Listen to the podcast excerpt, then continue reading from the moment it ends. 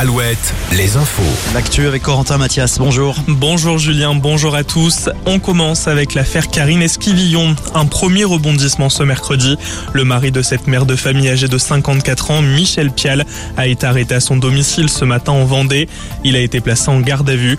Cet après-midi, une perquisition a lieu au domicile conjugal à Maché en présence du suspect.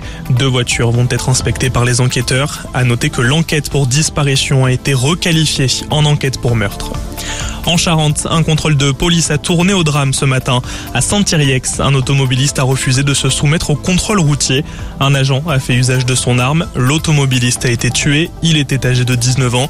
Cet incident dramatique intervient dans un contexte de tension. Les syndicats notent une hausse des refus d'obtempérer lors des contrôles routiers.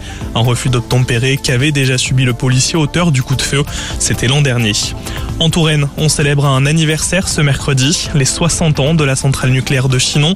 Centrale représente aujourd'hui 6% de la production d'électricité en France.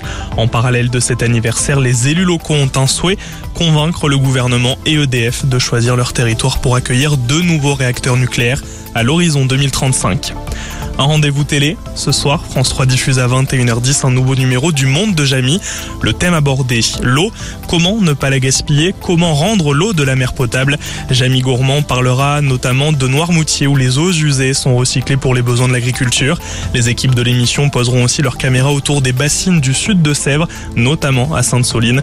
Théâtre fin mars d'affrontements entre pro et anti-bassines. On passe au sport avec le rugby. La Rochelle contre Toulouse en finale du top 14 samedi. Oui, coup d'envoi à 21h au Stade de France. Pour suivre la rencontre, la ville de La Rochelle va mettre en place deux écrans géants de 62 mètres carrés sur le vieux port.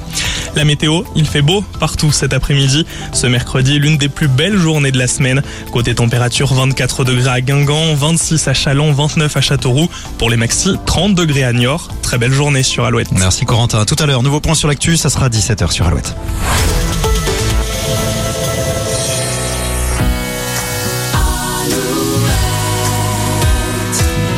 plus de lui toujours.